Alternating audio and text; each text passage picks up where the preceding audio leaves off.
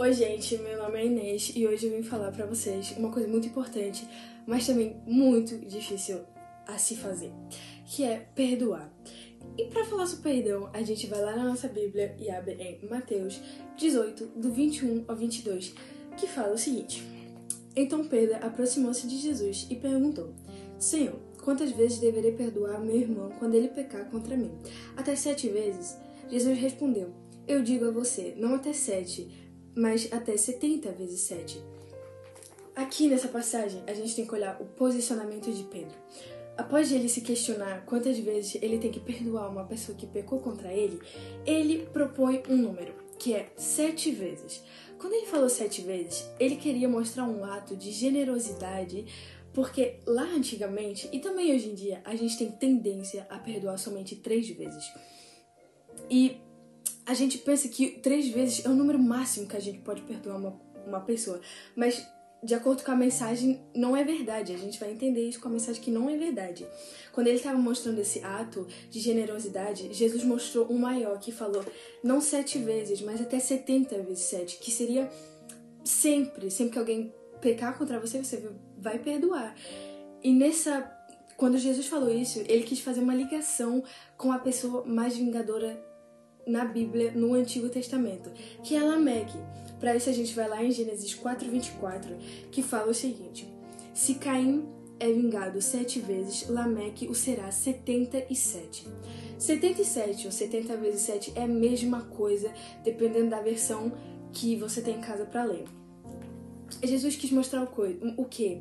Que de um lado a gente tem 77 vingador, 70 vezes 7 vingador, e 70 vezes 7 perdoador, que seria o ruim e o bom a se fazer, que dá para entender qual que a gente quer fazer, né?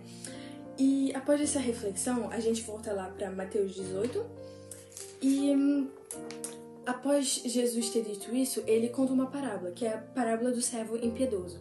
Nessa parábola, a gente um, tá escrito sobre um rei que perdoa a dívida de um servo. Mas esse servo, quando ele saiu quando o rei perdoou ele a dívida que ele tinha, o servo saiu, ele encontrou o seu conservo e o servo que tinha acabado de ser perdoado não perdoou o conservo e pelo contrário jogou ele na prisão. E quando os servos viram um, o ato que o, o servo que foi perdoado fez, chamaram o rei e falaram para ele. E o rei então chamou o servo e falou assim, Mateus 18, 32. Então o Senhor chamou o servo e disse: Servo mau, cancelei toda a sua dívida porque você me implorou. Você não devia ter tido misericórdia do seu conservo como eu tive de você? Irado, seu senhor entregou aos torturadores até que pagasse tudo o que devia. Então, uh, o servo ele teve um ato de hipocrisia, porque ele tinha acabado de ser perdoado de uma dívida e não perdoou outra pessoa por dever algo a ele. Como nós, hoje em dia, a gente não perdoa uma pessoa sem que a gente é perdoado. Mas a parte mais importante vem depois, que é o último versículo, é, que fala assim: Assim também fará meu Pai Celestial a vocês, se cada um de vocês não perdoar de coração a seu irmão. Com esse versículo, eu vou falar mais três versículos que são importantes para depois chegar à conclusão da mensagem. Para isso, a gente vai lá em Colossenses 3,13, que fala o seguinte: Suportem-se uns aos outros e perdoem as queixas que tiverem uns contra os outros. Perdoem como o Senhor perdoou a vocês. Para o próximo versículo, a gente vai em Lucas 6, 37, que nos diz: Não julguem e vocês não serão julgados. Não condenem e não serão condenados. Perdoem e serão perdoados. E para o último versículo, a gente vai em Marcos 11, 25, que fala: e quando estiverem orando, se tiverem alguma coisa contra alguém, perdoem, para que também o Pai Celestial perdoe seus pecados. Mas se vocês não perdoarem, também o seu Pai que está no céu não perdoará os seus pecados. Então, com essa mensagem, eu quero dizer o quê? A gente, humanos, peca todos os dias. Isso não é uma questão a se fazer. A gente é fato que a gente peca todos os dias. E para que a gente peque todos os dias, tem que ter uma pessoa que perdoe todos os dias. Se a gente se perguntar, né, quem é essa pessoa? Deus. Deus perdoa a gente todos os dias, independente do que a gente faça. Se a gente pedir perdão e se arrepender, Deus, ele perdoa sempre, sem hesitar.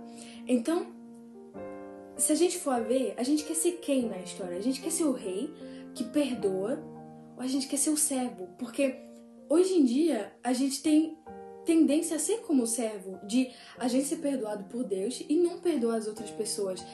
Simplesmente porque a gente não quer, por ato de orgulho ou porque simplesmente não quer. Mas a gente é quem na história? A gente tem que ser como o rei, perdoar, porque todos os dias a gente é perdoado.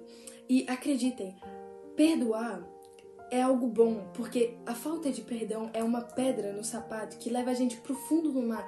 A gente próprio vai pro fundo do mar pela falta de perdão que a gente não pratica.